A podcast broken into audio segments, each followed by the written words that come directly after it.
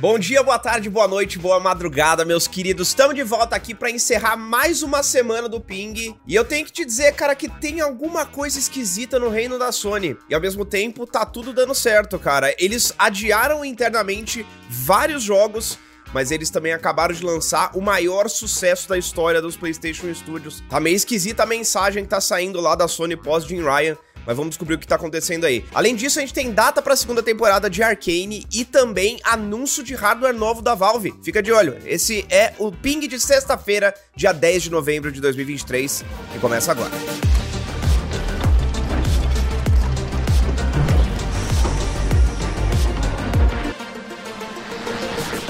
Nos últimos anos, a Sony tem falado para os investidores deles sobre como eles estão desenvolvendo 12 jogos serviço na tentativa de meio que pegar um daqueles sucessos que a Microsoft, a Microsoft tem alguns dela, tem, sei lá, Sea of Thieves, tem Halo Infinite. Eles estão querendo pegar um desses sucessos de constância. Jogos que eles lançam uma vez e ficam atualizando ao longo dos anos por muito tempo, provavelmente com foco em multiplayer, e eles não estão conseguindo fazer isso direito, parece, cara. Parte da motivação da Sony para adquirir a Band lá atrás por mais de 3 bilhões de dólares era justamente para colocar esses caras para ajudar os outros estúdios da empresa a entenderem como se faz um jogo multiplayer, um jogo serviço com sucesso. E aí, umas semanas atrás, a gente descobriu que agora a Band não tá conseguindo cumprir as próprias metas com o seu jogo serviço principal, o Destiny 2, e que o Marathon, que é um jogo serviço novo que foi anunciado pela Band desde então, aparentemente não tá sendo bem recepcionado pela galera que vem testando ele em eventos. E aí agora, a Sony, em um encontro com investidores,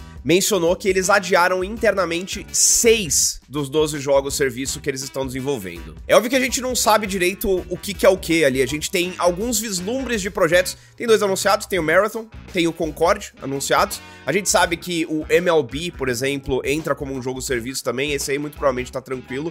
Mas outros estúdios da Sony estão trabalhando nisso. A Naughty Dog tá trabalhando nisso. Supostamente a Deviation Games estava trabalhando nisso. Não sabemos se ainda está. Então tem nove outros títulos misteriosos ali e seis desses em algum momento foram empurrados lá pra frente. Mais especificamente, a Sony falou sobre como o plano original era lançá-los até 2025 e que agora, na verdade, o ano fiscal de 2025, que termina em março de 2026, só vai contemplar até seis desses títulos, o que significa, obviamente, que o restante foi lá pra frente. E é uma época muito esquisita pra Sony, cara, porque eles estão nessa encruzilhada aí, indo atrás de uma coisa que grande parte da indústria já foi atrás e percebeu que não valia muito a pena necessariamente correr atrás daquilo e estão atrasados, né? E tem que ver se a Sony, que é uma empresa que historicamente não teve muito sucesso com jogos multiplayer, pensa aí, desde o Play 3, qual é o grande jogo multiplayer da Sony que fez sucesso, né? Gran Turismo?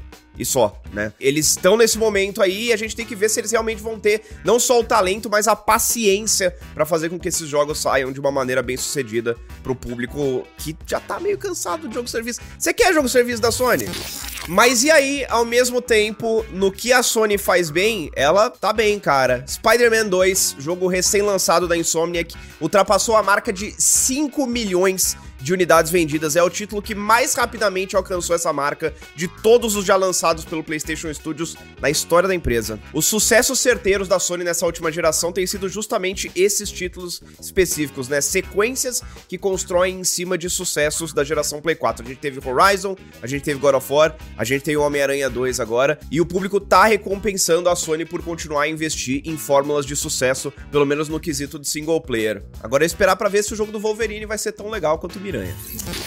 Vamos falar também do novo Steam Deck, cara. Não é toda vez que a gente tem um ping no qual a gente pode falar de hardware novo anunciado, mas a Valve, nesta quinta-feira, revelou oficialmente o segundo modelo do Steam Deck, que é aquele PC portátil maluco que basicamente transforma a sua biblioteca do Steam em uma biblioteca de portátil. É muito legal. Eu tinha um pé atrás com ele até a vez que eu finalmente encostei nele. Meu amigo, é impressionante aquele negócio, principalmente para jogar jogo indie, jogar jogos AAA mais antiguinhos ali. Uma delícia. E agora a Valve vai oferecer duas novas versões do Steam Deck com uma tela OLED todo mundo sabe que é meio que o santo graal das telas de portátil. Os novos modelos, além da tela melhorada, ainda vão ter uma arquitetura um pouquinho otimizada para que o consumo de bateria seja mais eficiente. Então o plano é que, apesar da tela ser mais custosa em termos energéticos, a bateria é tão melhor que vai compensar isso e vai fazer com que você consiga jogar os seus joguinhos no modo portátil por mais tempo do que no Steam Deck anterior. O Steam Deck OLED virá em dois modelos. O de 500 GB vai custar 550 dólares e de 1 TB vai custar 650 dólares. E os modelos anteriores do Steam Deck com a tela LCD normal vão cair de preço. E o único que ainda terá a fabricação de novas unidades por parte da Valve vai ser o modelo de 256 GB. Então é aquilo, não é necessariamente um salto geracional em comparação com o Steam Deck original. A performance vai ser mais ou menos a mesma, pelo menos antes de testes mais específicos, né? Só que, obviamente, você tem acesso a uma tela melhor e mais tempo de jogo, dependendo da bateria nova. Se você tá de olho no Steam Deck, cara, vale a pena. É muito legal. Vamos ver se esses preços caem aqui no Brasil também. Tá, a gente falou de coisa legal, agora vamos falar de coisa esquisita, velho. Sabe a Warner, a empresa que, que tem o Mortal Kombat, por exemplo, que é um jogo muito querido, mas que faz umas coisas de microtransação bem esquisita, tipo fatality temporário de Halloween, personagem que só pode ser adquirido se você fizer a compra do jogo na pré-venda, esse tipo de coisa. Você tá ligado essa empresa? Então, a Warner teve um encontro com investidores no qual eles falaram que, primeiro, videogames são importantíssimos para a estrutura da empresa como um todo, não falando só da Warner Bros Interactive Games, mas sim da Warner Bros Discovery, né? O guarda-chuva completo ali que abrange estúdios de cinema, coisa de música e tudo mais. E videogame é importante para eles. E como eles demonstram isso?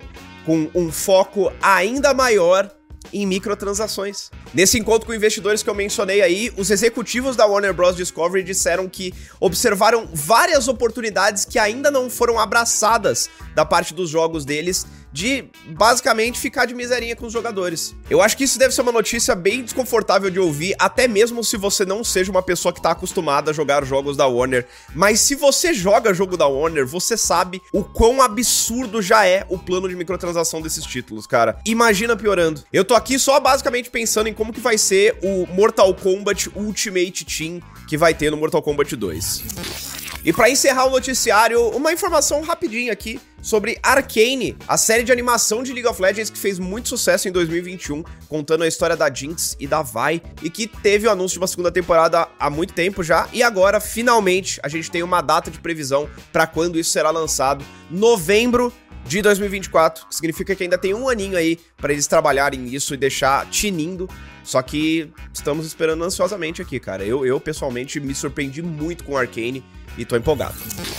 Todo dia em novembro tem aniversário grande, então vamos que vamos, cara. Hoje focando em jogos mais recentes. O primeiro aniversariante que celebraremos hoje é Rise of the Tomb Raider, que saiu em 2015, oito anos atrás, originalmente como um exclusivo temporário da linha Xbox. Exclusividade temporária do jogo da Square que a Microsoft pagou pra ter. Quem diria, né? E aí, três anos atrás, era lançado o Xbox Series X, a versão mais poderosa do console atual da Microsoft. Você tem um? Tá contente com ele? E aí, no mesmo dia, em 2020, saiu também um clássico moderno, Yakuza Like a Dragon, que transformou a lendária série de beat'em ups da SEGA em um RPG de turnos. No lugar do Kiryu surgiu Ichiban, um dos protagonistas mais carismáticos dos videogames, que vai retornar em janeiro do ano que vem no Like a Dragon Infinite Wealth. E naquele mesmo dia 10 de novembro de 2020 também saiu um jogo que, se você começou a jogar no lançamento, a previsão é que você termine daqui a umas duas semanas. Assassin's Creed Valhalla, o mundo aberto mais descabido da indústria, saía para se transformar no maior sucesso de vendas da série da Ubisoft.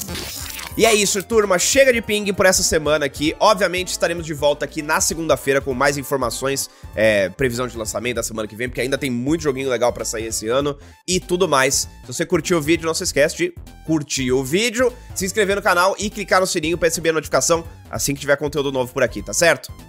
Beijo e até a próxima.